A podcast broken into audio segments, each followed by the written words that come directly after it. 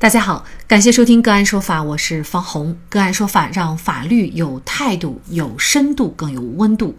更多的案件解读及视频讲法，欢迎您关注个案说法微信公众号。今天呢，我们跟大家来聊一下，老人用老伴儿医保卡买药报销被判刑。二零一五年，浙江某市七十五岁的邹大妈生病，需要购买各种药物。为了省钱，她就使用自己老伴的医保卡，让女儿小周拿着她父亲的社保卡，在各大医院配取药物，一共划走了社保卡上一万一千多元钱。二零一五年八月，因为邹某和女儿小周因涉嫌诈骗罪被公安机关立案，民警电话通知后，主动到公安机关投案，并如实供述了犯罪事实。使用家人的社保卡买药，为何会构成犯罪？就这相关的法律问题，今天呢，我们就邀请重庆哲宇律师事务所主任牛飞柱律师和我们一起来聊一下。尤律师你好，哎，主持人你好。嗯，其实使用家人的社保卡买药的这种情况啊，我相信在现实生活当中是特别普遍啊。但是呢，很多人其实连我自己都没有留意到，就是这种行为竟然是涉嫌犯罪的。那么，您能先给我们介绍一下，就是这个诈骗罪在法律上是规定什么样的行为构成这个罪名吗？根据我国刑法的规定，在第二百六十六条规定了，诈骗罪是以非法占有为目的，虚构事实、隐瞒真相。骗取公司财物的行为，同时呢，骗取的财物数额较大，这样的行为的话，就会构成诈骗罪。像本案当中哈，这位老人他用自己老伴儿的医保卡里边的钱哈，而且还是经过老伴的同意，那这样的行为算是非法侵占吗？非法占有的话，是一个比较复杂的一个认定事项。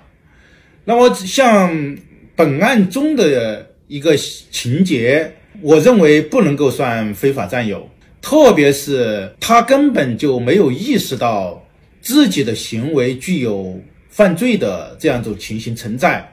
因为他用自己的家人、用自己的老伴儿的医保卡来使用的时候的话，我们一般人都可能意识不到这是一种违法行为，这是一种犯罪行为。那么，根据张明凯的三阶层理论的话。犯罪的构成，它要有三个阶层。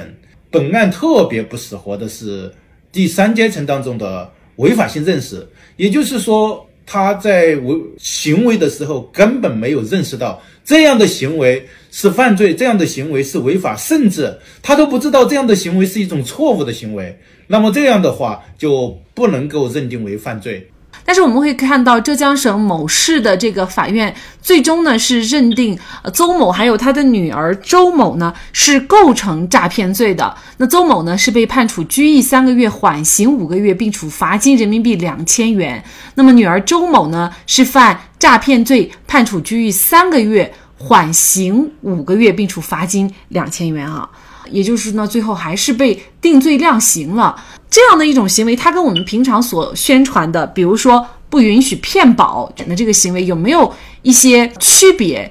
比如说啊，呃，老年人他就拿着老伴儿的医保，说这是他的，然后呢就去享受各种医保待遇了。那如果是这样的行为，是不是要构成诈骗罪呢？实际上，在医保这个事情上。个人账户里面的款项，我们从先从这个款项性质上来看，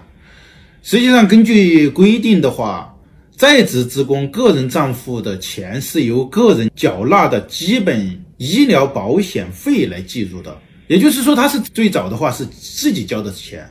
计入的标准原则上控制在个人参保缴费基数的百分之二，也就是说，这个老伴儿他的。个人医保卡上的钱，如果他是在职职工的话，他是由他自己交的钱来构成的。当然，退休之后的话，他是由统筹账户按照统筹基金按规定来进行划入的，基本上是在个人参保基数的百分之二这样的来划入的。那么从构成的性质上来讲的话，一定程度上它就属于个人的使用的。那么个人使用的话，它只是属于使用范围的受受限制，但是呢，它从这个款项的性质上来讲的话，它是属于老伴儿的这样一个款项性质，它不属于其他人的性质。因此的话，只要老伴儿没有呃受限，也就是说没有陷入错误的认识，那么这个呃事件上的话就没有受害人，就不应当以诈骗罪，至少说不应当以诈骗罪来定罪处罚。这是关于款项的性质上来讲的话，个人认为不宜认定为犯罪。这个老伴医保卡里的钱呢，它可能有一部分是老伴自费的一部分，但是还有可能大头的一部分呢，确确实实是医保账号或者是国家的一个拨款。那么像这种情况的话，那么他是不是已经超额了？就是他使用的这一万多块钱，既包括老伴的钱，其实还有一部分呢是呃包括国家的这种呃保险的公款的性质。您怎么看这个行为呢？这里面分为两个账户，不管是养老保险还是医疗保险，它就有两个账户。实际上，一个账户是个人账户，个人账户的话，它是属于个人，基本上它性质上是个人所有的了。甚至死亡的时候的话，他还可以继承。还有一个呢，就是统筹账户，统筹账户的钱，统筹账户的话，那是呃由国家统筹基金来管理的。但是他如果去刷卡的时候的话，他刷的是个人账户当中的钱，他刷不到统筹账户的钱。如果是住院治疗要进行报销的话，这个时候他统筹账户的。钱，他不是说他自己账户上有八千块钱，但是要报一万三，要报三万，这个时候的话，他账户上的个人账户的钱是不够的，不够的话，他就用统筹账户的钱来支付，但是这个统筹账户并不在他个人卡上的。案例当中的阿姨，她拿老伴儿的卡去使用，去买药，她是用的是她老伴儿的个人账户上的钱。我们要明白这一点，他用不到统筹账户里面的钱。那通常情况下，什么样的行为是属于骗保的行为呢？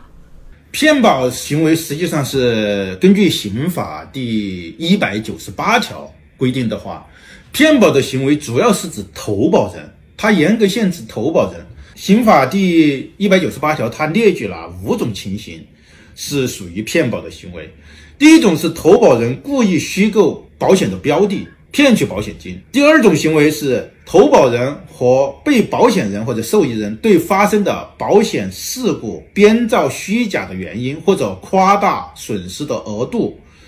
骗取保险金的。啊，第三种是投保人、被保险人或者受益人编造未曾发生的保险事故，骗取保险金的。第四种情形是投保人、被保险人故意造成财财产损失的保险事故，骗取保险金的。第五种情形是投保人、受益人故意造成被保险人死亡、伤残或者疾病，骗取保险金的，这是刑法规定的骗保的犯罪的几种情形，那只能够在这几种情形里面考虑。而本案当中的阿姨她不属于投保人，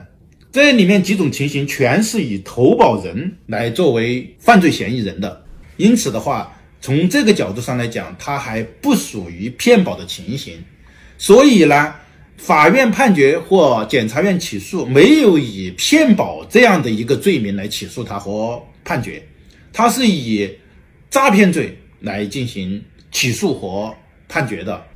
那么这样的一个判决呢，其实应该说还是有值得商榷的地方啊。如果邹阿姨的这个行为构成犯罪的话，我想可能很多人的行为哈。都会涉嫌这个罪名哈，都有潜在的这个法律风险。据我了解呢，日前这个国务院，也就是四月份哈，国务院办公厅印发了关于建立健全职工基本医疗保险门诊共计保障机制的一个指导意见。那么依照这个文件呢，规定就是个人账户可以用于支付参保人员本人以及配偶、父母、子女在定点的医疗机构就医发生的由个人负担的医疗费用，以及在定点的零售药店购。买药品、医疗器械、医用耗材发生的由个人负担的费用，那这个文件已经明确了是可以这样做的。嗯，邹阿姨的行为也显然她就不应该是犯罪，而且即便是在二零一五年这个文件没有出台之前，其实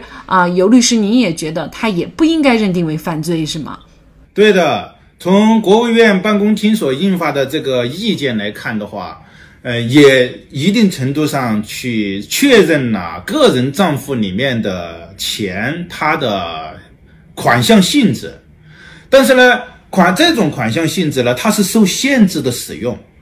它要以前它限制为个人使用，就是参保人个人使用。那么现在他其实放宽了，因为这个个人账户里面的钱再一次的体现了他的个人所有的性质，他就可以让家里面的人、配偶、父母、子女在定点医院、定点机构所。